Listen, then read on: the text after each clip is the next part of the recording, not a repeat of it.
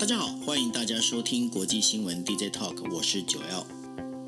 Hello，大家晚安，我是 Dennis。是，今天时间是二零二二年的三月十八号。那我们今天为大家带来的五则新闻，第一则依旧是乌克兰最新的一个状况。那呃，拜登呢在今天的话，明白的指出哦，普丁是战犯。那当然，这个说法的话，其实是蛮蛮严重的一个呃，就是呃，应该是说指称哦。那用这样方式，俄罗斯他当然就是在塔斯社呢，他对这件事情也提出了反击哦。那后续是怎么样，我们再来跟大家说。那另外的话就是呃，美中呢确定是在呃十八号的就呃也就是今天哦，会进行一个电话的高峰会谈。那这会谈的内容呢，就关于就是俄罗斯跟乌克兰之间的事情。那这当中的话，乌克兰跟俄罗斯之间会怎么来演进？待会儿跟大家做分析。还有的话，就关于伊朗核协议的最新进展。那伊朗核协议呢，因为在呃就是英国，英国有两名。呃，就是应该是说双重国籍哦，有伊朗籍跟英国籍的这样双重国籍的有两名被拘留在伊朗的这样的一个呃，就是呃，算是应该是说成政治犯吧，吼。那然后呢，他们才被释放。那这也是代表的，就是释放出诶，伊朗核协议这件事情似乎有一些进展的一个趋势，哈。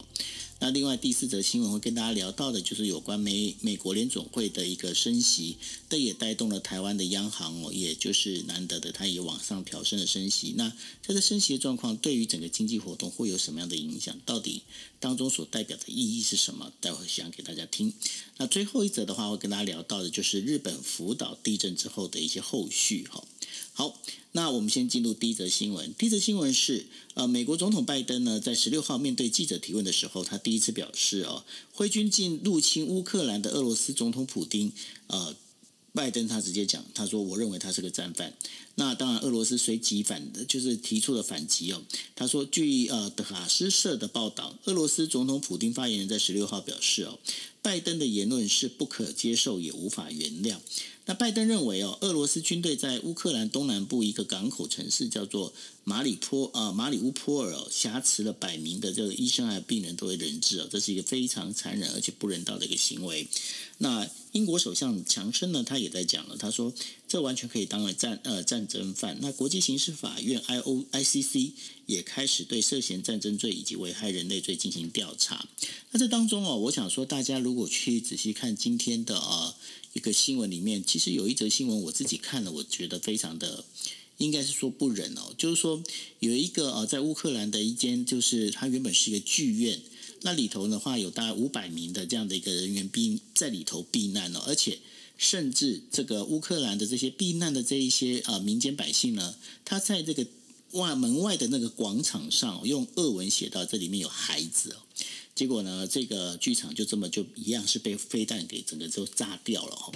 那对于这件事情的话，其实国际间对这件事情其实是非常的啊痛心疾首。那当然也对这件事情有很多的一个呃就是指责哦。那接下来会怎么演进？当然我们要必须要继续要看下去。但是呢，在 Facebook 上面呢，现在已经开始出现透过人呃 AI 人工智智能呢，然后模拟。泽伦斯基的演说的一个语调哦，那这语调里面当然就传播的一个 fake news，就是呼吁乌克兰的士兵还有民众要必须要向俄罗斯投诚哦。那当然在呃 Facebook 的公司叫做 Meta，Meta 在十六号发现这事情的时候，立刻把这一段的假视频给删掉哦。那这种利用所谓的 deepfakes 的这样的一个技术哦，仿冒真实人物的声音跟样貌哦，这是呃这是已经是。过去就已经被预测会有这样的一个行为，那现在是真正的已经出现了。那这一次的这个视频的话，据呃 Meta 的一个调查表示，这是来自一家被骇客攻击的乌克兰电视台的网站所传播出来的。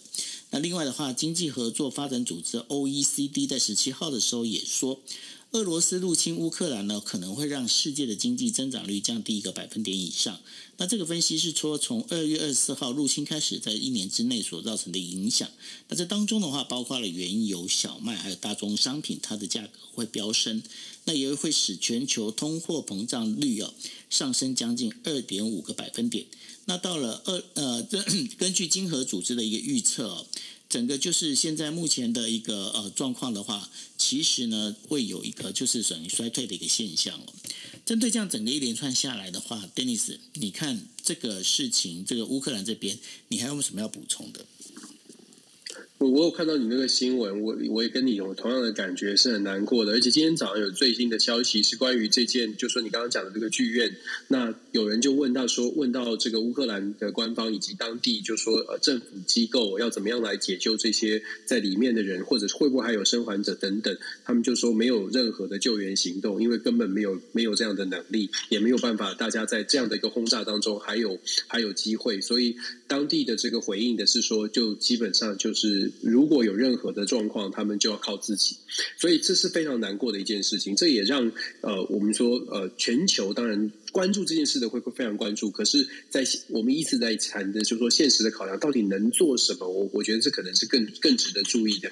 昨天泽伦斯基的会这个演说，我们都呃都都有听到，都有看到。那我们也看到了美国方面的回应，但是我们还是要来深入的谈一下泽伦斯基的演说当中，其实他讲到了四个要求哦。昨天我们在讲的时候才刚刚结束，那现在已经慢慢的厘清出来。泽伦斯基的四个要求，在国在美国国会演说的四个要求是：第一，当然禁航区。这个我们待会说，禁航区当然难度是最高的。那第二个呢是泽伦斯要求战机，那这个部分也在美国的呃之前上个礼拜我们说过了，有一点困难。那另外两件事情是比较容易做到的，是地面的这个军备的援助，还有所谓的经济制裁的加码。这两件事呢，在拜登总统在泽伦斯基演说之后马上的回应就已经可以看得出来。而且拜登总统在演说之后的回应，就如同九欧你刚刚说的，用战犯来形容，这是这是话说得很重。当然。俄罗斯的反应，这也不用出，不会出太大的意外，意料之外了。俄罗斯一定是不满的，甚至说不可原谅了，等等。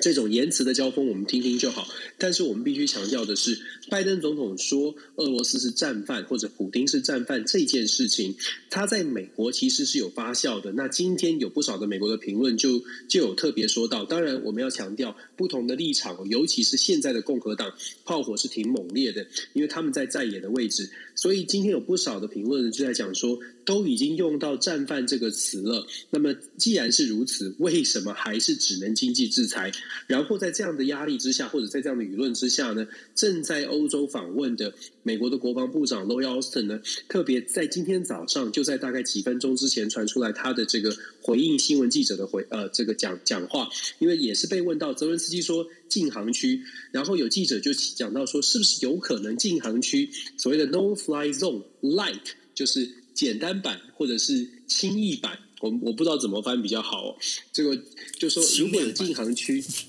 轻量级的，就说现在有各种的想法。那记者就说，如果说禁航区这种全面的禁航，只要飞机飞过来就打下来，这种禁航区不能做到，有没有可能轻量版的？譬如说飞机飞来的时候，哎，用用用，我不知道讲夸张一点，用水枪或者用警告的方式驱离哦，是不是有可能有这种轻量版的？Lloyd Austin 就非常斩钉截铁的说，不可能有这种事，因为只要宣布禁航区，不管什么轻量或者是雨量或什么什么量级的，只要宣布了就是战争。在国际，尤其在国防事务上面，美国这这个国防部长说，这个基本上就会被视为是开战了。那美国基本上没有这个打算哦，所以 Lloyd Austin 是非常非常斩钉截铁的来回应这个泽文斯基去昨呃昨天的几项要求当中，其实最期待的部分。那至于说飞机战机的部分，我们也说到了最干。尴尬的还是同样的一个问题，就是其实西方国家并没有准备好，真的要跟俄罗斯来进行对抗。那另外一个角度来看呢，其实啊，俄罗斯在现在这一波的过去这三个礼拜，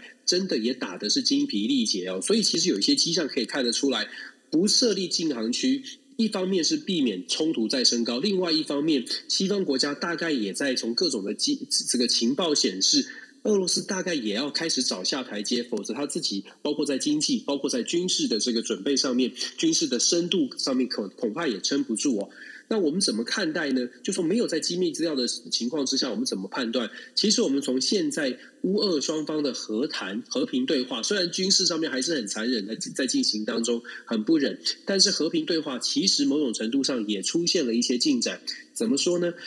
这个普丁啊，在星期三，他们呃，俄罗斯时间的星期三，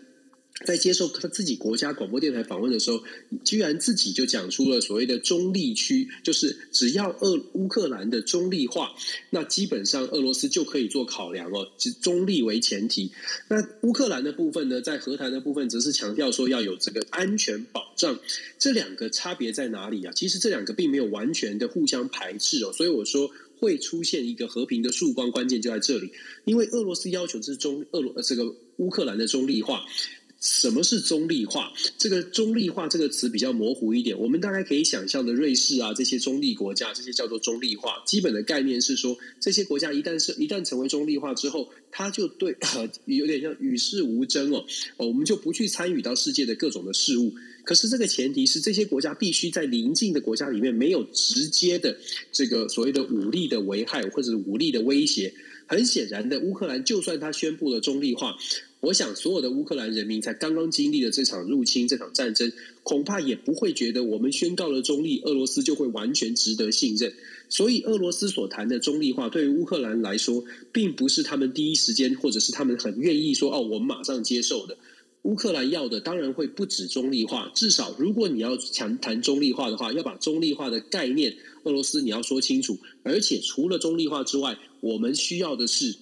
其他国家白纸黑字的保障哦，因为我们不相信乌克兰不相信俄罗斯，俄罗斯所谈的中立化到底有没有包括乌克兰要全部的缴械，不能有任何的这个军事的设备？我觉得这后面呢有空间，至少中立化这个词出现了，变成了俄罗斯的底线之后，就出现了一些空间。所以从俄罗斯的角色来看，我会觉得普丁为什么会抛出这个话？基本上反映出来就是，其实普丁也感受到了压力了，只不过他现在还还有一点这个弹药可以撑哦，他只是要撑到说，让他这个中立化这个概念丢出来之后，乌克兰可以做配合。那我们说乌克兰的部分，他要求的所所谓的这个安全保障。乌克兰这个这一个这一步棋呢，其实他下的其实不是像主要，我觉得不是向俄罗斯在喊话，他其实是向西方国家喊话，因为他要要西方国家像过去签署很多的条约一样哦，如果你们希望可以帮助乌克兰停战。乌克兰既然不能加入北约，可是在这个停战协议当中，是不是有英国、美国、法国可以一起坐下来，就像当年的明斯克协议一样，一起坐下来，然后呢，在这个在这个协约上面签签名？而且乌克兰这次要求的安全保障，恐怕不会只是说像当年一九九四年的所谓的布鲁塞尔协议啊备忘录，布鲁塞尔备忘录当时是讲说，嗯，如果说出现什么状况的话呢，各国呢会向联合国安理会提出报告，或者是提出要求。恐怕这一次乌克兰会期待的是，在白纸黑字上面就写着写着，如果说乌克兰宣布中立化之后，未来如果乌克兰遭受高遭受到攻击，这些背书的国家都要用真正的军事行动来协防乌克兰哦。我想。对于乌克兰来说，这是他们所要求的安全安全保证。只不过，这个安全保证是不是能够被俄罗斯接受，以及是不是能够西方国家愿意真的真的把名字、把自己国家的这个这个动行未来的这个行行为这个 commitment 加入进去？我觉得这个是双方现在正在争执，或者双方现在正在为自己做盘算的部分。我自己会觉得，乌克兰这么做呢，其实有点像是，就是等于是。不能加入北约的替代方案，因为乌克兰加入北约的关键在于，如果加入北约，北约国家在乌克兰受到战争威胁的时候，就会就会跳出来帮忙。乌克兰现在知道自己不会加入北约，所以用另外一个方式，还是把自己的安全保障呢，可以某种程度的来巩固。其实这是非常合理的，我必须讲，其实这是对乌克兰来说这是合理的要求。那现在考验的就是所谓的西方盟国，大家在帮助乌克兰的时候呢，真正愿意付出多少？我们说交付出钱，钱能解决的事情是小事，用在国际政治，尤其战争的协助上，其实也是这样哦。你可以看到西方国家都很愿意，在乌克兰遇到事情的时候，都挺愿意，就说把钱拿出来。美国又加码了八亿的美金，要给军备的援助。钱真的能处理的事情就不是大事，所以美国或者是西方国家给这些钱让乌克兰去打仗，这个很简单。可是乌克兰要求的安全协议，希望各国不是给钱，我们以后也不一定要你的钱，你要送大美国的军队、英国的军队、法国的军队。如果我们是中立国还被攻击，你们要进来哦。这个承诺，我觉得乌克兰非常期待西方可以真的是比较勇敢的做这样的承诺，让他们能够在接受俄罗斯的这个条件中立化上面可以敢可以至少比较放心的去接受。虽然不相信俄罗斯，但是因为有其他国家背书，所以可以接受。那我觉得这个是，嗯，为什么我会说这是出现和平曙光？因为我看到俄罗斯也有做出一些呃松口，或有一些就做出一些让步。那乌克兰呢，现在在积极的希望自己在谈判桌上。可以也增加一些筹码。所以我觉得这个是呃，我们可以观察的是，这个和平协议呢，至少到目前为止都还在继续谈，也没有撕破脸，而且条件慢慢的浮上水面，所以期待赶快呢能够找到共识，也真的期待西方国家。如果真的要帮助乌克兰，也许在所谓的和平协议或者停火协议上，当乌克兰提出要求的时候，西方国家恐恐怕要更勇敢一点哦，做出民主盟国恐怕要更勇敢一点，真的是要帮助乌克兰做出这样的一个呃，做出这样的承诺，否则我觉得呃，对于乌克兰来说其实挺不公平的，因为毕竟讲了这么多要帮忙，如果没有办法真的给任何的承诺或者是任何的协助，也是空口说白话。那我觉得乌克兰。还是一样为他们祷告，尤其是像九号刚刚提到的那个那个事情，我比较担心的是，战火如果再继续，毕竟飞弹、武器设备都不长眼，会不会再次攻击到这么多平民聚集的地方？我更我真的是挺担心的，我也觉得真的只能为他们祷告。是哦，那这个当中的话，呃，其实我觉得，呃，大家如果有仔细去回顾我们之前国际新闻 DJ Talk 在跟大家聊的时候，在乌克兰，也就是俄罗斯刚入侵乌克兰的时候，或者是俄罗斯正在乌克兰的这个边境布局的时候，我们会在讲哦，就是说，哎。那西方国家会怎么去做这件事情？哎，那最后那时候我们那那我们那时候在讨论的就是说，哎，那这个西方国家可能就告诉乌克兰说，你是不是就让一让啊？你怎么样样啊？但是呢，大家有没有发现一件事情哦？当乌克兰它从这个呃俄罗斯入侵到现在，那然后呢，已经抵抗了三个星期了。那抵抵抗这三个星期之后，而且呢，我觉得加上了他们整个。必须要再回，必须要再强调一点，就是说，乌克兰的现在的一个政府高层呢，其实他们很努力，而且是很用心的。有人在讲，就是说他们在打这一场所谓的呃社群网站的这个资讯战上面，其实他们是打得非常的成功的。为什么他们打得非常成功？因为呢，这使得西方的人民，也比如说除了俄罗斯之外的人民呢，开始就发现一件事事情，嗯，好像这个。俄罗斯这样的一个做法真的是太糟糕、太不应该了哦。那用这样的一个方式呢，所以才会有进到我们再要进到的第二题里头哦，就是说。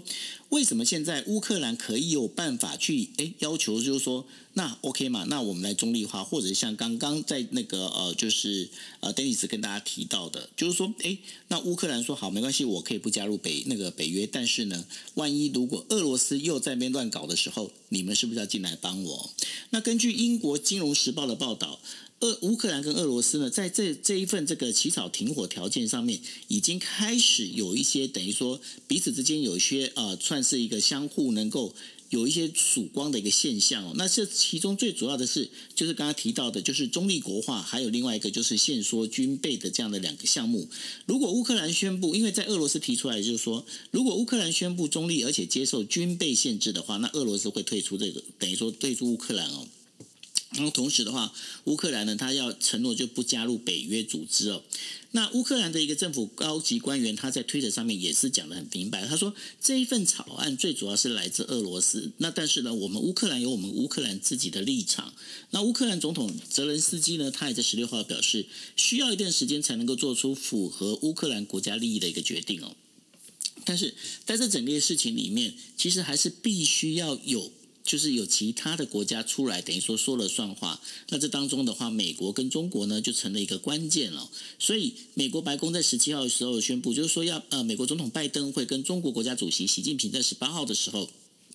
针对俄罗斯入侵乌克兰这件事情进行电话会谈。那这件事情呢，是其实是二零二一年十一月美中首脑实行线上会谈以来呢。两国领导人首次的一个直接对话哦，那预计呢，拜登他会敦促习近平不要在军事跟经济上哦去支援俄罗斯。为什么要做这件事情？如果中国继续支持在在军事跟经济上支持俄罗斯的话，对于这个呃西方国家想要就是。给俄罗斯这样的一个压力的一个情况，它就会有个破口哦。那因为目前呢，俄罗斯的军呃地方部队呢，已经在入侵的这个动作上已经停止，但是呢，他们开始所所做的方式呢，就是用轰炸跟空袭。这也是为什么泽伦斯基一直在要求，就是说呃那个就是必须要有实施禁航区这件事情哦。那在这整个一个状况里头啊。那个呃，美国国防部的一个高级官员在十六号的时候就分析哦，俄罗斯已经百分之七十五的这个主力，也就是营战术群呢，都已经投入到乌克兰里头了。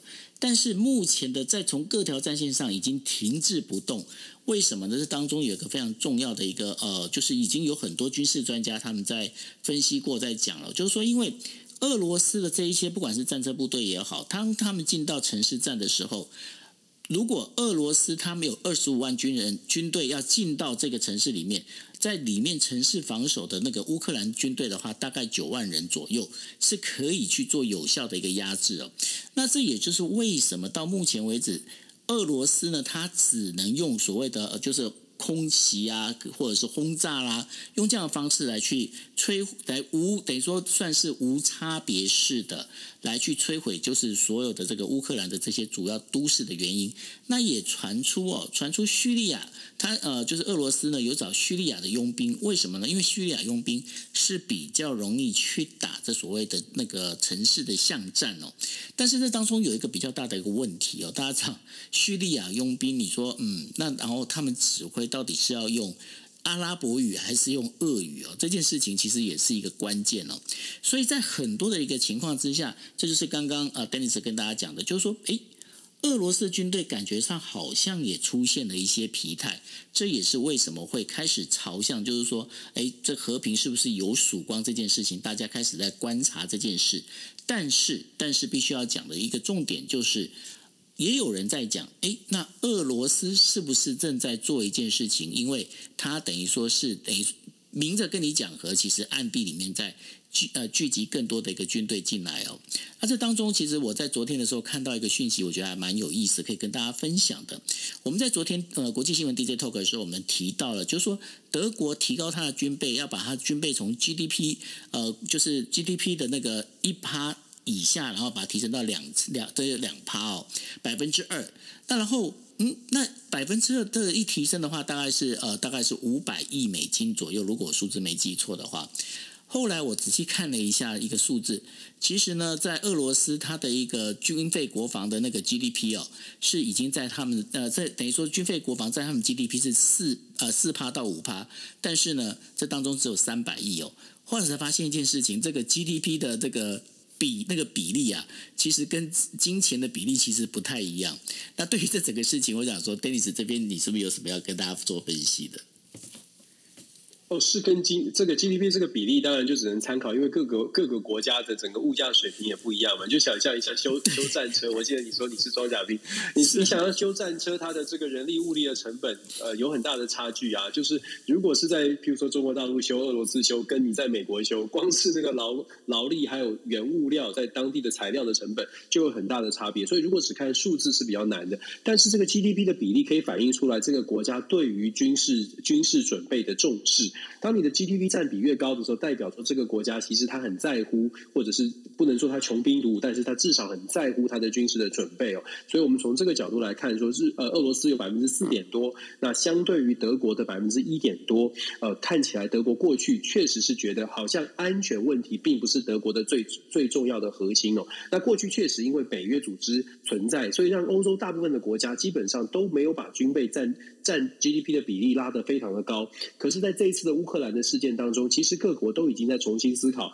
是不是军备预算要提升哦。我们其实前两天都在分享说，欧盟的国家呢，事实上每一个国家都有自己的军事实力，但是第一个是这些军事实力够不够，够不够用。以现在的这个呃，以前是和成平时期，但是现在国际出现这么多变局的时候，每个国家都要去反思现有的国防力量够不够。再来是我们昨其实昨天还在讲说整合的问题哦。如果讲说北约组织的三十个国家、欧盟的二十几个国家真的遇到军事冲突，想要真的要合并来作战的时候，其实会遇到很大的像是资讯呃整个这个资讯通讯系统，这个所有的军事设备，像是飞机、船舰啦这些武装设备。以这么现代化的情况，是不是能够整合语言？有没有有没有能够整合？或者是这个所有的直管通信的这些讯号能不能整合？这些都是很大的问题哦。这也是为什么我们昨天才特别提到说，像法国、法国、德国、西班牙，还有在设置了所谓的在空空军系统里面设置二零四零年的一个整合的计划，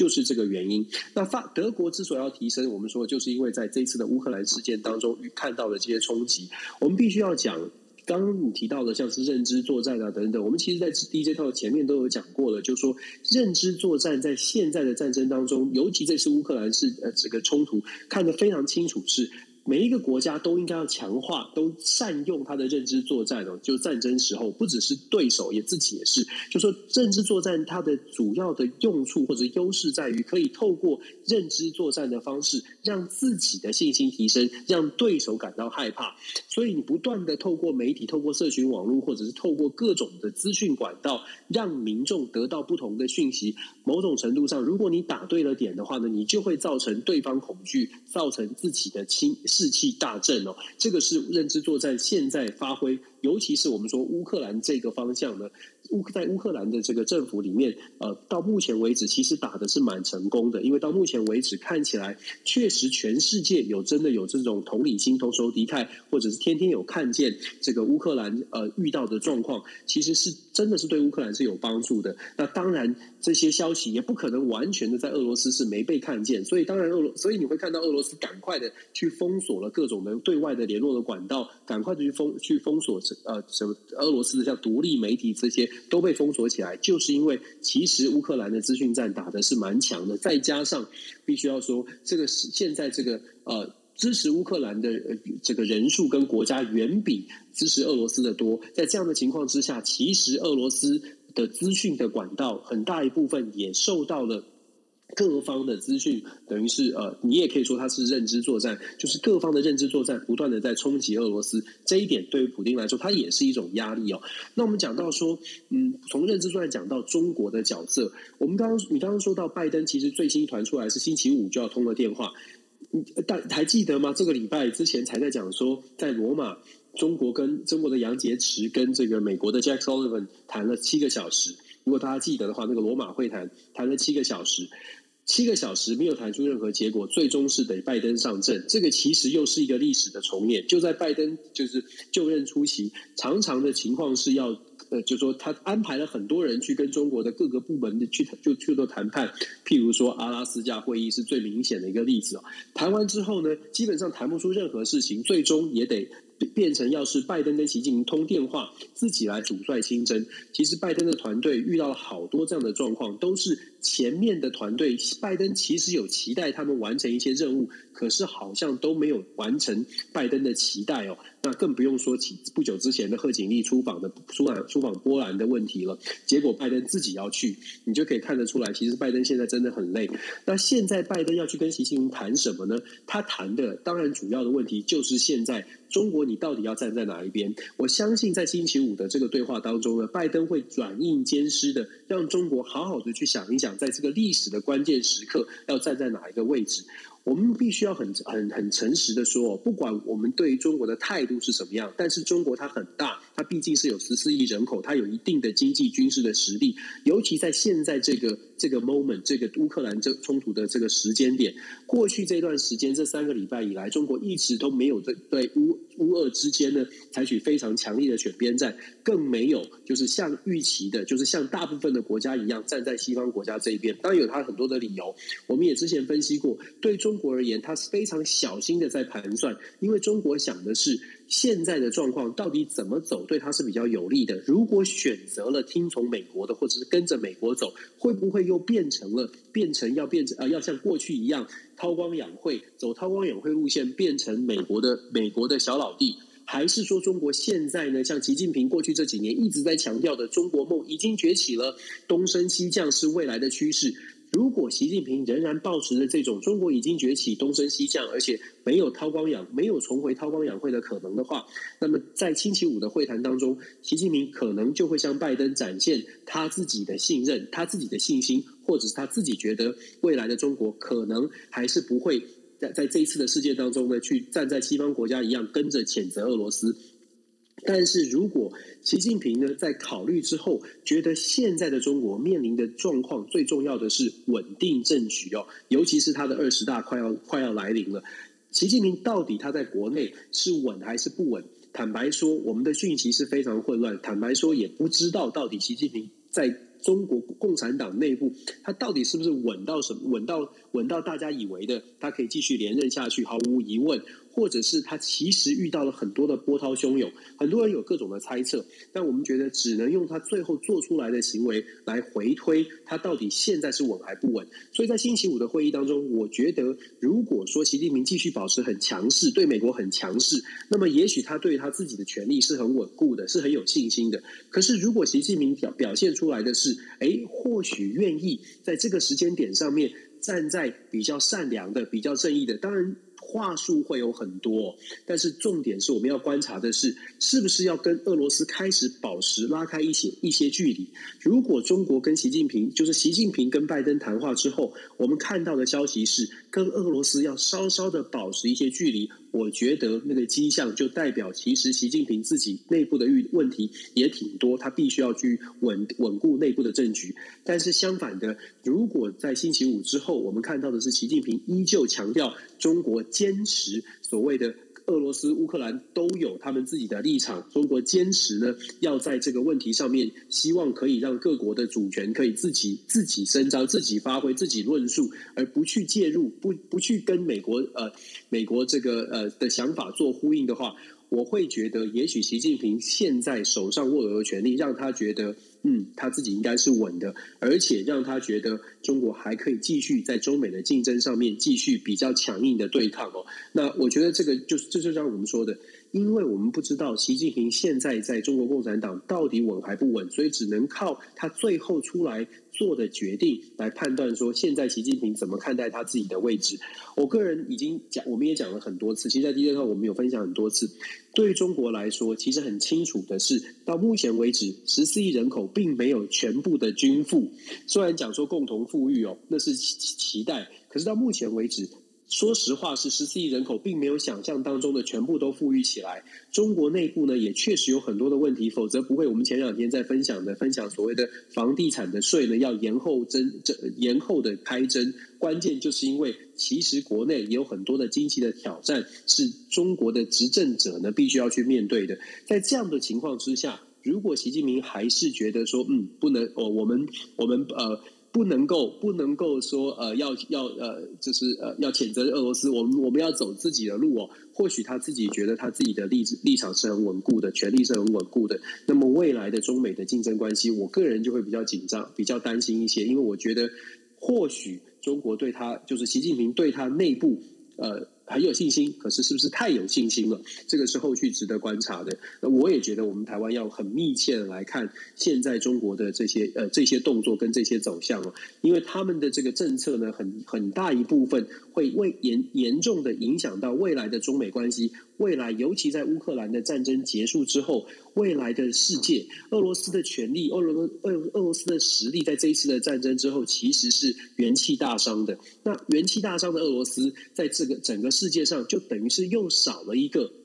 又少了一个这个说话有分量的国家。那在这样的情况之下，这个世界剩下哪些国家说话是有分量的呢？剩下哪些国家国家是有可能变成比较激烈的竞争的对手呢？看起来中美竞争的对抗，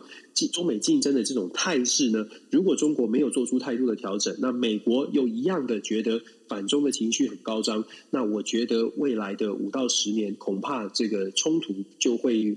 我我不想这么说，但是我会担心，就是中途会越来越演越烈。不过，这个看起来，这个呃，原本俄罗斯希望呢，把两这个世界两强改成，就是我们在讲的，就是一个就是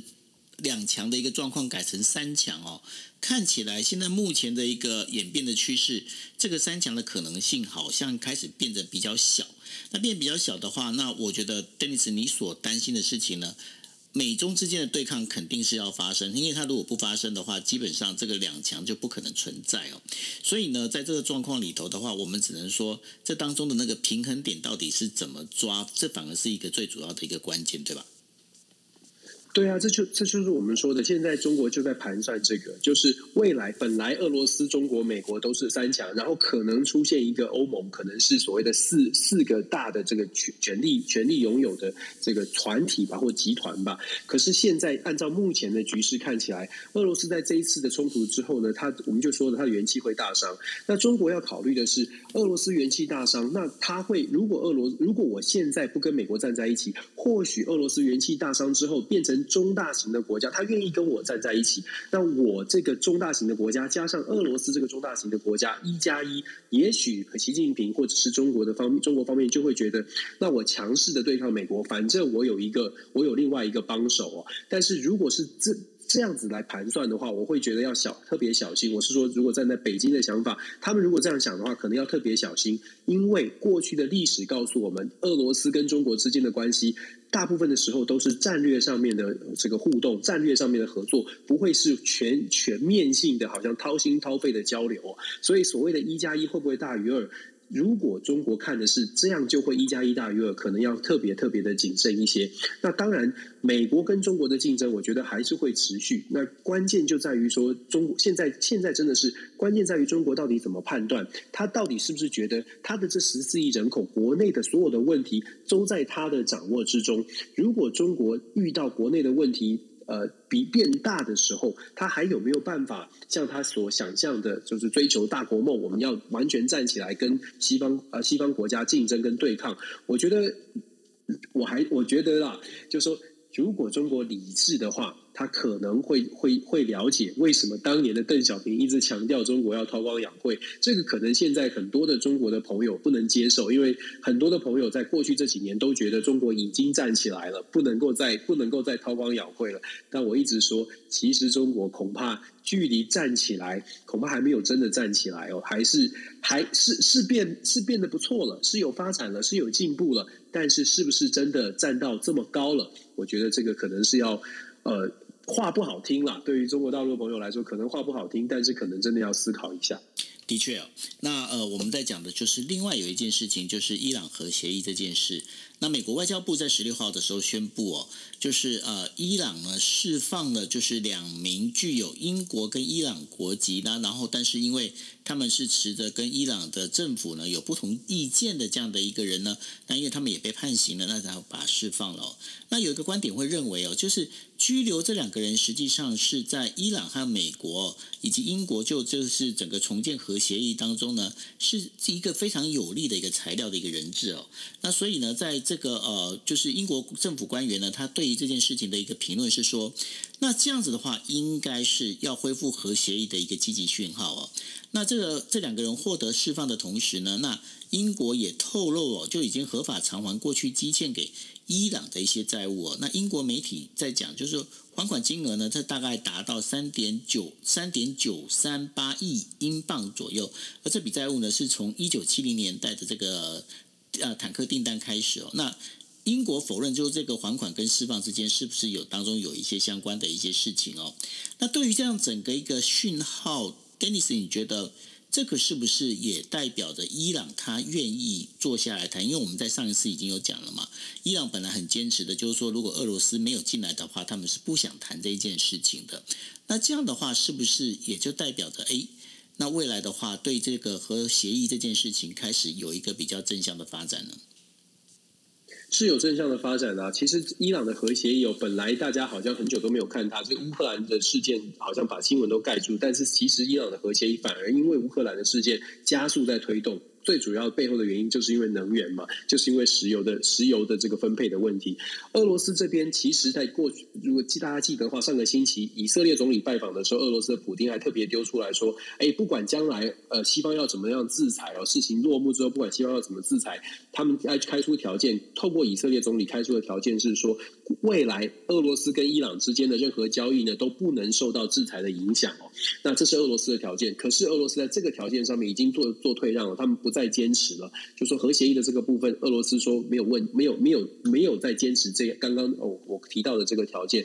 代表的是说，这就是一种退让。当然，可能是伊朗要求的，因为伊朗也很希望可以赶快的把经济制裁给给移除，因为伊朗经济也确实受到打击。但是现在伊朗比较有多的谈判筹码，因为全球反过来也希望，也需真的是需要伊朗的石油，所以伊朗呢，其实现在。我们不只说西方国家希望谈，其实伊朗也希望，也真的是试出了不少的动作，希望可以把这个核协议赶快的、赶快的连带的把它处理掉。那伊朗这边呢，做出来的刚刚九号我们分享的这个今天这个消息，就是释放了两两名有英国公民身份的人，呃，不要说人质啦，就囚犯吧，确实是政治犯，因为他们两位都是在伊朗的境内被抓起来的原因，都是因为说散散播不利政府的消息。他们都在强调说，政府有一些事情是做做错的，那就被这伊朗政府抓抓起来，而且一判呢都是判六年、判十年哦。而且这个呃，这个女性呢叫做呃 Ratcliffe Ratcliffe 她还她是去年其实去年三月的时候就应该是被释放，但是呢，伊朗的法院自己就决定再延长一年的这个刑期哦。所以在这个这件的事情上面，等于是说，伊朗是基本上从政府的政治力介入。如果我们说有司法独立这种事的话。政府的政治力是直接就说，我们就介入，我们就把这个政治犯给释放哦。那他释放呢？呃，我看这个旁边的一个编的旁这个新闻呢，关于这个释放哦，我看到这个新闻也是蛮蛮蛮蛮心酸的吧。因为这个女这个女性四十几岁的这个 Ratcliffe 呢，她是个社工，国际社工，她回到英英国，是英国的外长，他们在机机场接接机嘛，带着她的小女儿在机场等她。大家会好奇啊，她在。伊朗被关了六年，他的女儿多大？他女儿七岁，所以他的女儿七岁。然后第一句话看到的，看到他妈妈是说：“Is that mommy？” 就是他是不敢相信他妈咪是出现的。我觉得是，对于对于有父母的，都有有有小孩的来来说是是很难想象的。就是一岁的小孩离开了，然后七岁才回来，然后从来都不知道他小孩是怎么怎么长大的。所以这是蛮无奈的事情，也是很难过的。那。这个这个是岔开话题了，但是我要回来回来讲说，其实伊朗做出这些动作呢，它释放出来的当然是正向的消息，释放出来的就代表代表的是，现在伊朗核协议很可能在台面下，除了这个英国人质释放，其实美国这边也有，也会开出一些相对的条件，我们也许在媒体上面还没有看到，但是我个人会判断，或许美国已经逐步的在。松绑对于伊朗的一些政治人物，可能军方将领，他们的国外资产本来被冻结的，可能都会慢慢的解封哦。透过这种双方的私下的善意，或者是有一些是可以公开的善意呢，来促成这个伊朗核协议可以赶快的浮上台面，赶快的推动。大家会说，那这个事情是不是像英国首相强森所说的，这两件分开的事啊？释放人质跟跟伊朗核协议跟所谓的英国还款，其实是分开的事情。世界上没有这么巧，没有这么多的巧合哦。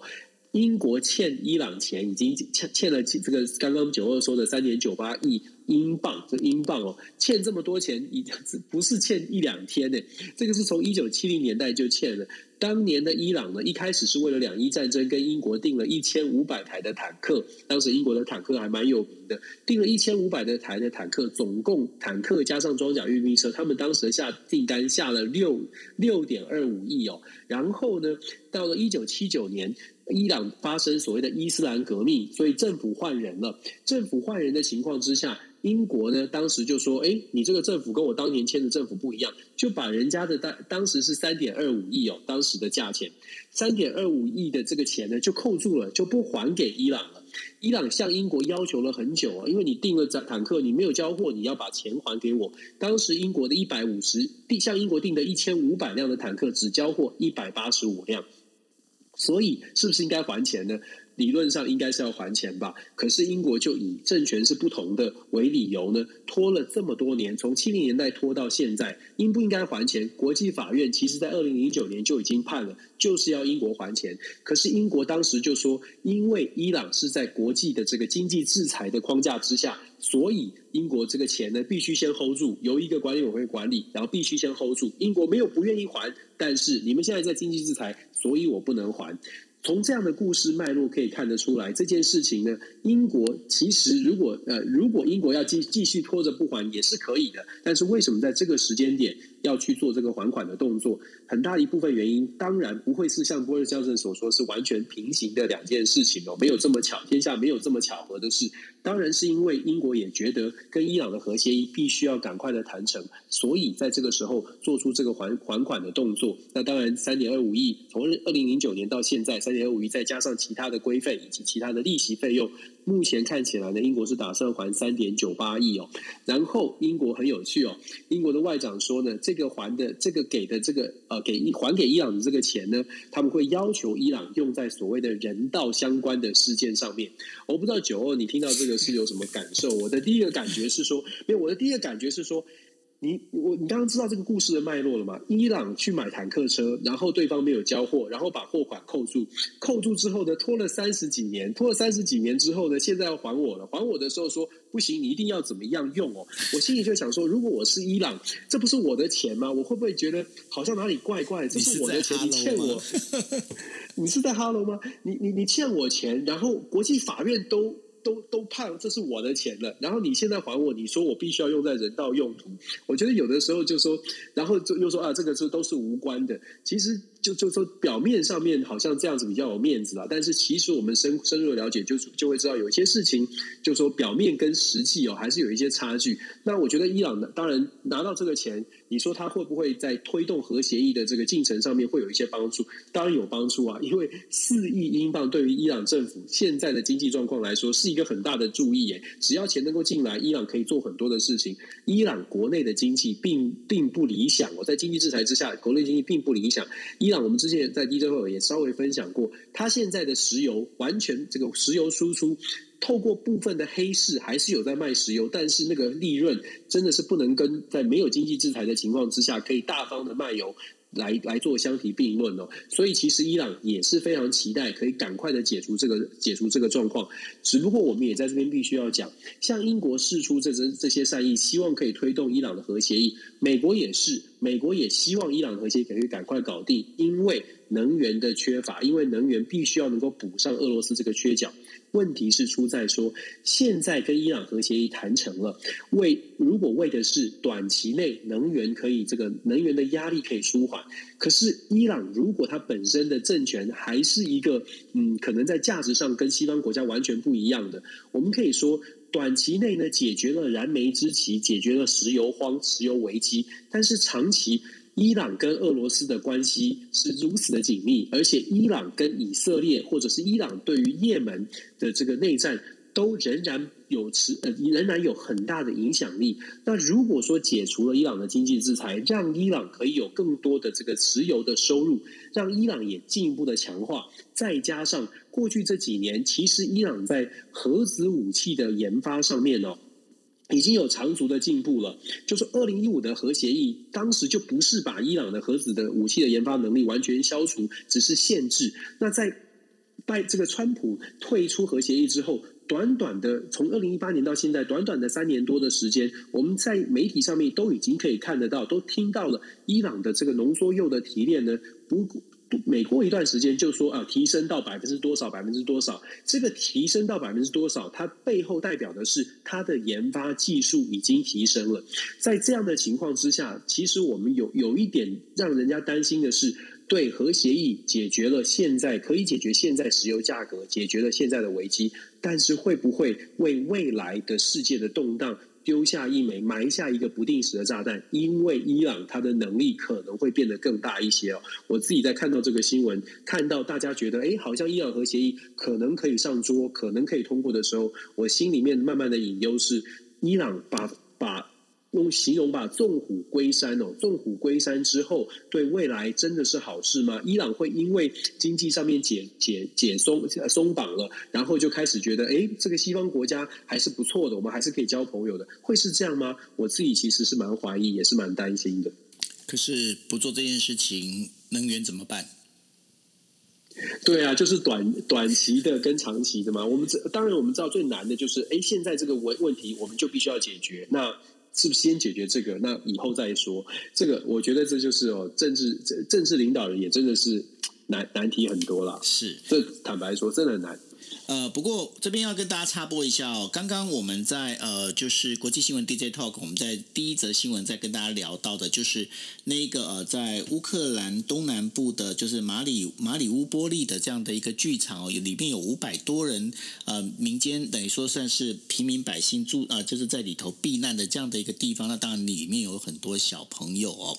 那这一个剧场呢，现在根据呃，就是乌克兰最呃媒体的那个当地媒体最新的报道。目前已经有一百三十个人被救出来了，吼，一百三十个人被救出来。那当然，呃，最近一个最新的一个讯息是说，现在乌克兰因为这一次的俄罗斯的入侵哦，呃，造成很多的小朋友呢，就是应该是说他们等于说，呃，可能爸爸妈妈就是呃。不在了，那然后呢，变孤儿这样的一个事情，现在非常的多有这样的一个状况哈。那这是跟大家做一个补充报告，因为有这个剧场已经有一百三十个人被救出来了。OK，好。那我们接下来第四则新闻是要跟大家讲的，就是美国联总会呢在十六号宣布要调高利率一码，那这是二零一八年以来首度升息哦。那官员预测呢，今年其余的六场会议当中，大概每次都会做升息，而主席鲍尔呢在会后的记者会中强调哦，英国的呃美国的这个经济呢非常强劲哦，它可以抵御升息所带来的一个压力。然后呢，他透露呢最快可以在五月的时候宣布呃缩减资产负债表。那这个升息一码呢，虽然这是在市场的预期里头，但是声明出炉之后呢，金融市场的一个震荡还是非常激烈，尤其是美国股市呢，呃，既有曾经一度回吐哦，上呃，这是之前所涨的一个涨势。那道琼指数呢，也在继续上下震荡。那最后的话中，呃，最虽然说最后的一个呃，就是用大涨五百一十呃一十八点七六点来做收啊。那接下来呢，其实在这整个一个呃联总会调息的一个状况之下呢。台湾的这个呃央行呢也跟进哦，所以说在十八号的时候也会升息一码，冻结了连七动哦。那这也是央行总裁杨金龙在任内呢首次的一个升息。那央行呢，它这次大概是十年来哦，就是第一次的一个升息的一个举动。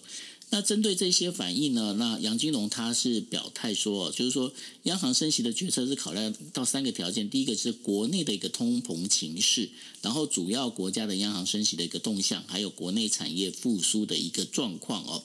那针对这样整个一个升息的一个状况，因为其实不只是呃现在包括就是美国、台湾，还有呃英国这边好像也传出也要升息了哈。那接下来的话，Dennis，你觉得呢？这整个一个呃联准会调息的这样的一个动作，会带来怎么样的一个影响呢？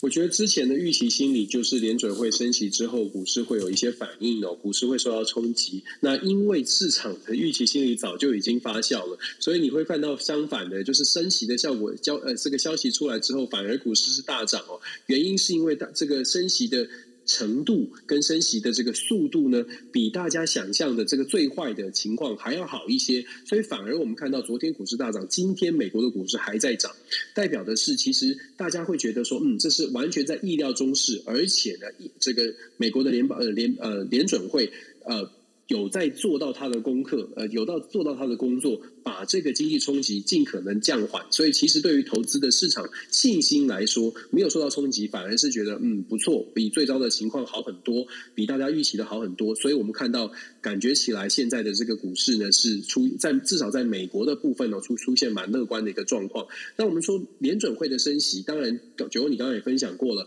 呃，分享到的这个部分就是说，它的升息，它当然是做了综合的考量。所谓的综合考量，就是说美国基本上考虑的是。呃，鲍威尔考虑的是，现在美国的整体的经济的状况应该是健康的，就说是可以承受这样的冲击，所以才会做出这样的升级的决定。那确实，美国在后疫情时代。过去大家一直在担心说，哎，那疫后疫情疫情过程当中转过渡到后疫情时代，会不会出现适应不良的问题？所以联准会其实一直 hold 着这个利呃利息的政策，不敢贸然的行事。那现在升息，做出这个升息的决定，某种程度反映出联准会经过种种的评估之后，觉得美国的经济是健全的。也因为这样的背后的讯号，再次的把这个我们刚刚说的整个股市呢就。借此而推升起来，因为大家觉得，嗯，同这个联准会都已经评估过了，整体的呃整体的经济状况是健全是稳定的，后疫情时代大概可以平顺的过渡，所以才会出现这种信心哦。那这是第一，就是整体的经济状况应该是健全的。第二呢，升息会造成什么事情哦？在美国，至少在美国，我相信在台湾可能部分也会受到冲击，因为升息，升息代表的是借钱没有这么容易，就是借钱不再是没有成本的。过去这个零利率的时代啊，借钱相对的是非常容易的。那对于一般的企业来，不只是对一般的企业，对一般的人民也是。在美国过去这两年，因为利息极低，所以房市房价飙的是非常的高。我相信在北美的朋友大概都大概都感受到了，过去疫情这两年，全美各地的房子像是用抢的一样哦，尤其是重大比较重要的这个发展的城市。以我所在的德州来说，买房子你很少看到，以前从来没有见到的，买房子要排队才能买房。德州这么大，到处都可以空地盖房子，居然会出现排队买房子，房子盖的速度来不及买的速度。你买预售屋，你还没有过几个月，你卖掉你手上的预售屋都能赚钱。这种热热热的房市呢，恐怕这个到现在要呃画下一个告告一个段段落，在升息之后。未来贷款没有这么容易，贷款的利率现在在美国突破突破了四趴，呃，我不知道在台湾的贷款利率是多少，但是相对来说是低于美国很多的。可是美国呢，在过去这两年贷款利率其实是一直很低，有些人可以拿到二点多趴，已经是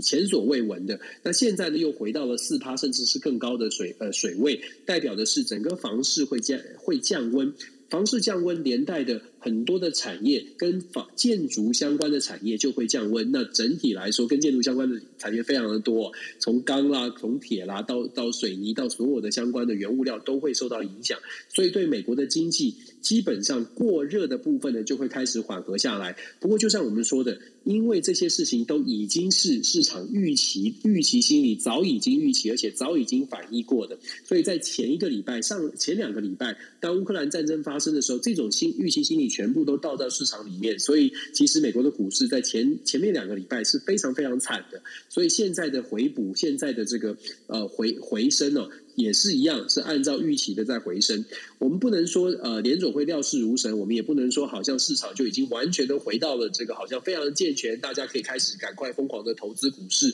或者采买金融的商品。但是我们可以说，目前联准会的决定，它作为通盘考量是稳定的。那很多的很多的这个未来的经济的预测呢，看起来也是慢慢的出慢慢出现比较稳定的状态。虽然升息对于投资。对于一般认为，对于通膨，对于这个这个失业率都会有影响，但是整体来说，我们说相对还是稳定的。昨天我被问到说，这个对台湾有什么样的冲击？我会觉得，呃，因为美股跟台湾其实很联动。刚刚九欧你也特别讲到，央行的总裁也特别讲到说，央行的升息决定是考虑到国外。各国的这个汇率、各国的利息的状况，我会觉得，当然最主要还是美国，当然还是美国的汇率，还有美国的这个美国的利息，以及美国股市的走向。台同样的，台湾因为有很多的金融商品，其实都跟美国有有相对应，呃，这个其其实相对来说是蛮多的挂钩，所以我相信台湾的金济、台湾的金融商品很多也会受到联准会升息的影响。这个是在台湾的朋友可以稍微的关注一下的，尤其是如果你买的基金，我昨。天有刚好有个朋友跟我聊到这件事情哦，就说，如果你买的投你投资的美国的呃相关的基金，或者你现在投资的基金里面有配置投资美股，然后它的美股的它的投资标的，如果你真的有研究的话，它的投资标的跟我们刚刚说到的，像是房市，像是美国的这个建建筑材料啊、建商啊，或者是相关的产业是有关的，我觉得可能稍微的稍微的注意一下，因为这短期之内他们会受到的冲击会比较大一些。是，那我们接下来第五则新闻要跟大家讲的，就是昨天晚上十点半，呃，台北时间十点半左右啊，在日本福岛县的近海呢发生了七点四级的一个地震哦。那专家认为呢，这一场地震跟呃去年二月发生的一个七点三级的地震其实是相互有关系的哦。那日本呢，在日本他们现在的一个做法，过去哦，我想说我们在九二一地震之后，我们经常会在讲说，哎，九一九二一地震之后有本震就是。主要的地震叫本震，然后另外一个叫余震哦。但是呢，在日本他们现在已经不称为余震，为什么不称为余震呢？因为一般来讲，如果用余震这两个字的话，有时候会让人家觉得说余震好像那个震度会比较小。所以呢，在这当中的话，因为未来这样整整个一个地震的一个联动性越来越强哦。那所以说，也有在台湾有些媒体在讲说，哎，这是去年二月的 N 的等于说七点三级的一个地震的余震。那但是呢，大家知道说今呃这一次昨天发生的这个地震是七点四级哦，所以这个已经不能用余震两个字，但你只能说它是相互有关联的一个地震哦。那在这四个地震里面发生了大概几个状况，第一个就是新干线的那个出轨哦。那在十七辆编成的这样的一个新干线的一个列车里头，有十六辆十六辆的一个。呃，车厢是整个是出轨的状况。那到呃目前的 JR 东日本的话，他们的一个研判就是说，要在三月之内呢，要把这个就是东北新干线的这整个整条线路恢复是有困难的。因为呢，为什么呢？因为呃他们在拍摄到就是这整个，因为这个新干线它本身站在高架上哦，那那个高架的本身的那个钢筋已经外露哦，那再加上十十六辆的一个呃就是新干线的车厢出轨的一个状况哦，那要整个。把它复位，重新再修复，然后再把包括安全点检等等等等之类的。现在已经是三月十八号哦，所以剩下不到半个月的时间，能不能做到这件事情，其实 JR 东日本并没有把握。那另外还有一件事情就是说，呃，日本的话，因为在昨天的一个地震里面引发，因为刚好这个整个一个辖区刚好就是东京电力公司的一个辖区哦，那也使得整个东京啊发生了一个大停电的一个状况。虽然说在一个小时之后呢。慢慢的，大部分地区都恢复了供电，但是呢，一直到呃今天早上为止呢，还有部分地区其实是没有办法恢复供电的哦。那在这整个一个情况里面哦，我最近就是我在这今天呃昨天发生地震之后，然后就看了很多，包括我的朋友以及就是一些 Twitter 上面的一些内容，发现有件事情其实是很值得我们呃就是在台湾一样是有地震这样的一个危险的这样的呃等于说嗯国家哈可以来做参考的，怎么样呢？因为我发现很多人他们就。立刻拍摄，就是他们有戴了那个安全帽哦，安全帽只能就戴在头上。那然后呢，有些就就说，哎，我说，哎，那这个戴安全帽，那有没有全？他说不行哦，这个不能拍全身，为什么呢？因为 这个穿睡衣哦。那戴安全帽，那另外的话还有就是一个我们在讲的就是避难包。那避难包里头的话要放哪些东西呢？包括了相相对应的，包括手电筒啦，还有你的这一些钱包，还有你的证件。那这些的话是要立刻能够抓。的就走哦，所以大家在避难包这这个事情上也要想要想清楚。那当然，另外一个，如果地震发生的时候，记记得哦，记得第一件事情，先把门打开。如果门没有先打开的话，万一地震造成房屋的一个倾的倾斜的时候，你又被门你门被关在里头的话，这是一个非常危险的一个事情。最后一个东西的话，我觉得还蛮有意思，就是昨天呢，在东京的时候，也东京有很多地区发生停电哦。那东京那边的话，他们其实他们有发呃，等于说。像荒荒川区，他们就有发一个什么样，就是手摇的这个呃，算是收音机。为什么呢？因为停电之后，你不要讲说，那包括了可能手机啦，包括了这一些相关的这一些我们在讲的就是网络设备啊，可能都都等等于说都机能停摆了。机能停摆之后，其实，在你已经习惯接收很多讯息的时候，你没办法接收到讯息，其实非常危险的事情哦。那这也是为什么我。嗯，如果说 Dennis 他应该应该就比较清楚。我一直在想说，我一直很希望能够有一个，就是一家等于说我可以去拥有一家那个算是电台哦。为什么要电台？因为电台本身呢，其实在这个在这样的一个就是地震这个大灾害灾难的时候呢，其实它有一个非常重要的一个功能，它就能够传播一些正确的讯息，然后让大家可以用这样的收音机哦，可以去听得到。所以呢，在这整个一个地震发生之后呢，日本他们有很多的一些呃，包括的这一些设备，还有有一些的应应措施，其实很值得台湾来做参考。那 Dennis，你要补充吗？没有，我只是看到我昨天你分享那个地震的消息的时候，我就很紧张哦，我就很我就很难想象，就说会会有什么样的后续的发展，所以我就一直很关心，然后也听到一些呃伤亡，当然当然就说。当然是祈福，然后也希望希望嗯大家都很平安哦。但是我觉得这种天灾好像好像又很难避免，所以你讲的没有错啊，就是随时要做好一些准备哦。你刚刚又讲到那个亡命天涯小包包的事情，让我想到嗯，也许真的每一家都每一家都应该有这种急救紧急救难的避难的这种这种这种工具吧，这种准备吧。对啊，真的因为现在天灾真的太多了。是啊，是啊，所以这个呃，大家哦，就是这个避难包的这个准备一定要准备好，而且除了避难包之外呢，里头还可以放一些包括啊紧急的这一些食品，包括食用水哦。那食品跟食用水，在日本的话，他们现在这都有一个固定的一个呃，应该是怎么讲，一个包包这样的给出现。那但是呢，在台湾是好像比较少说可以在超市上可以看得到，那大家可以自己去上网去看。有哪些东西可以来准备？那当然，我觉得我自己是忽略了头盔这件事情。我觉得头盔感觉好像蛮重要的，好像是挺重要，尤其地震的时候，好像要保护头嘛。小时候好像有说要要要手要捂住眼睛，然后要保护头，要蹲低，头要坐起来。那个那个手要捂住眼睛，那个好像是那不是那个。炮轰的防空防空防空演习嘛，我就记得好像两个不要混在一起，什么手捂住眼睛都是很可怕的，然后躲在桌子底下还是什么，就印象当中很深刻。关于包包的部分，我我 我的包包里面一定会会装分解茶跟一枚饼干，我觉得这个大概就可以够我撑一阵子。是哦，好，那这是我们为大家带来的这个呃五则五则就是新闻哦。那今天本来要帮大家准备另外一则，但是我们把讲嘛，就是韩国的那个离婚率的事情。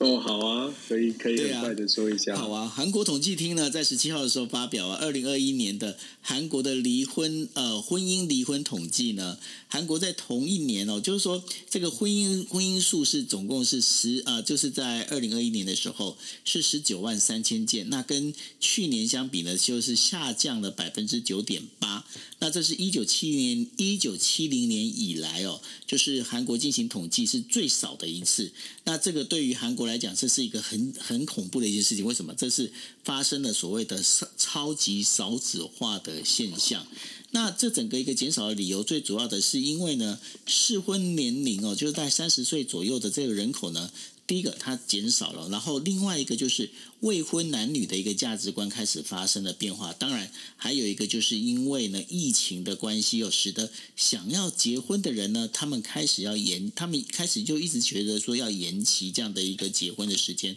大家如果知道的话，最近的这个呃韩国的感染率呢，已经是冲到世界最高哦。那在这种状况之下，我之前也跟大家分享过，在首尔的话还发生了，就是说一个女生哦，她的一个终身，她能够生出终身就是拥有小孩的一个比例，就是一至少生一个小孩的比例，她现在已经只有百分之六十，也就是说，呃，百分之六，也就是说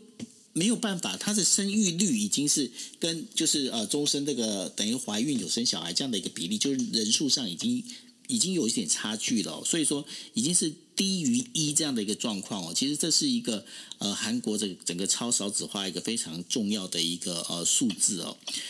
Dennis 怎么看？那个好像大家越来越不想生了吼。对啊，我觉得压力很大啦，就是尤其在亚洲的国家，很多亚洲国家大概都遇到同样的问题吧，就是生出小孩之后还有教养的问题。我我我自己有这种很明显的感受，就是亚洲的父母还是比较传统，就是觉得，哎，生了小孩之后，小孩要一定要怎么样的啊，怎么样的安排。然后导致年轻的世代呢，光是想着小孩生出来之后我们要怎么样送学校，然后学小孩遇到的压力，就会让大家很停滞不前。那再加上其实亚洲的嗯高学历吧，高学历代表呃念书的时间会拖长，然后导致他结婚的年龄也往往后延延后，这也都是都有跟少子少子化是有关系的。然后我们刚刚一开始分享这个新闻讲到说离婚的离婚率，韩国的离婚率下降，我有看到他的结婚率有有媒体在。结婚结婚率下下降吗？结婚率下降，结婚率下降。其实我看到另外一个新闻讲说离婚率也下降。嗯哼。然后，然后你知道他离婚率下降，他讲的原因是因为因为。限制这个群聚哦，所以韩国的这个老公呢，不能在外面喝酒喝太晚，所以就变成说，这个这个造成就是呃，以前这个以前可能在家时间很短，然后常常口角，现在也也不能口角。当然这是媒体做一个分析啊，我觉得蛮有趣的，就是因为韩国的文化，然后就不禁让我想到，日本不是也有这种下班要先喝一杯才能回家吗？嗯，现在现在呃，越越年轻人越来越少，因为。呃，日本的日本的年轻人哦，很妙哦，因为现在呢，日本讲究的就是不可以职场霸凌，你知道？那因为过去哦，过去因为日本人他们等于说呃，大家在比较习惯，就是说同事下班然后一起出要一去喝酒哦，他们叫做我们因为一般来讲我们不是讲 communication 吗？他们叫做 nomication，nomi nomi nomi 就是喝酒的意思，就是喝酒，oh. 就是 no nomu nomu 就是喝酒跟 communication 合在一起叫做 nomication。那所以呢.对他们叫 nomication。那 nomication 他们用这样的方式在走，但是现在重点在于，就是说，因为呢，如果说你今天你有在职场上，你比方说像过去的话，呃，我们今天是呃算是前辈，前辈的话，那晚辈要等于说等于说是学弟学妹们要开始要倒酒哈。现在不可以做这件事情啊！你现在做这件事情的话，如果这些年轻的小朋友能不能跑去跟呃，就是算是人资部门去告状的话，你就吃不完兜着走。那另外的话，所以说你也不能再说，哎，过去的讲，哎，这喝酒啊，男人怎么可以不喝酒呢？不行哦，就是说你如果强迫他喝酒，这也是属于职场霸凌的一环哦。所以呢，现在有很多的小朋友，对，现在有很多小朋友他们是怎么样？他们就开始就是说。呃，你要喝什么？哦，没有，我喝果汁。对，大概就是这样的一个概念。对，真的是这样。那然后甚至呢，有一些，因为现在大概就讲我们在讲说 Z 世代，也就是说大概三十岁以下这些小朋友，他们就会做一件什么事情，就是说，哎，那一起去喝酒，不要，我有什么有什么什么事情，所以不行。那你也不能强迫他，因为你强迫他，他可能就可以去人资部门告状。所以哦，原来是这样。对，所以呢，所以因为他们就等于说，在这叫做一个劳动改革嘛，在这劳动搞改革里面，其实这当中，其实在这整个一个进呃，等于说这整个一个状况里头。最最吃憋也最闷的哦，其实大概就是呃三十岁以上一直到五十岁当中的这一群中间主管。为什么？因为呢，他们在年轻的时候其实是被 被比他们大的，他们就是这样这样过来。他本来想说，天啊，总算可以媳妇熬成婆了，你知道吗？当然后当他们到了中间主管的时候，他发现，嗯，不对了，风向全变了，丞相起风了。对，我可以，我我我可以，我可以想象想象这种情况嘛，就是好不容易可以可以开始享受前辈感的时候，就突然没有了。是哦，原来是这样。我觉得其实蛮蛮有趣的，就整个疫情确实有对整个大家的生活形态有很多的改变，然后再加上现在的这个社会文化也真的有一些改变，所以嗯，跟以前真的蛮不一样的。是，嗯，我们。我们到底是什么？我到底是我们到底是属于什么世代？我也不知道。没有，但是我们是感觉感觉真的差很多。我们是属于全世代，全世代是昨天。前两天我们聊聊那个世代之间对于那个名词，你的你记得吗？啊、昨天说的名词的认知，然后今天讲到这个，又又又讲到世代，真的觉得，嗯，真的是真的要广泛的去了解不同的年龄层，然后大家大家看到什么，大家接触到什么文化，也许这样子才真的可以帮助到大家刚沟通。就算没有什么 nomication，nomication，nomication，就算 no 没有 nomication，可是还是要想办法能够 communication。没错，对啊，所以呢，我们是很期待哦，就是说，呃，在我们这个国际新闻 DJ Talk 里面，可以跟大家带来非常严肃的所谓的，呃，包括国际间的这一些我们在讲的，就有一些呃相互的这一些呃竞争啊，包括不管从政治、经济、军事这一些竞争，我们也会把一些带一些比较属于轻松软性的这些内容给大家哦。那这是我们这个星期为大家带来的，呃，就是国际新闻 DJ Talk。Dennis，那你有没有什么要跟大家补充？我补充，我期待可以回台湾跟你 navigation。来来来来来，非常欢迎，我们可以摆脱。我还是比较喜欢这样。对我们，我们可以来去吃那个什么那个快炒九九。哎呀，我实在太期待了！现在好像开始台湾有机会可以松绑，我一直在等着，每天都在等着什么样松绑的消息。因为其实台湾有几个会在暑假都已经有安排好，非常想回去参加，但是最主要是可以想要回到回家。所以，对啊，我就想说，嗯，如果回去的话，一定要一定要好好的跟大家能够 nomication 一下，对对对，nomication 一下，nomication 一下。OK，好，那那在目前还没有办法直接见面 nomication 的时候，我们先自己各自在家里面先 nomication 一下哈。真的，OK，好，那非常谢谢大家，那也就是这是我们这个星期为大家带来的国际新闻 DJ Talk，谢谢大家的收听，大家晚安喽，拜拜，谢谢大家，周末愉快，晚安，拜拜。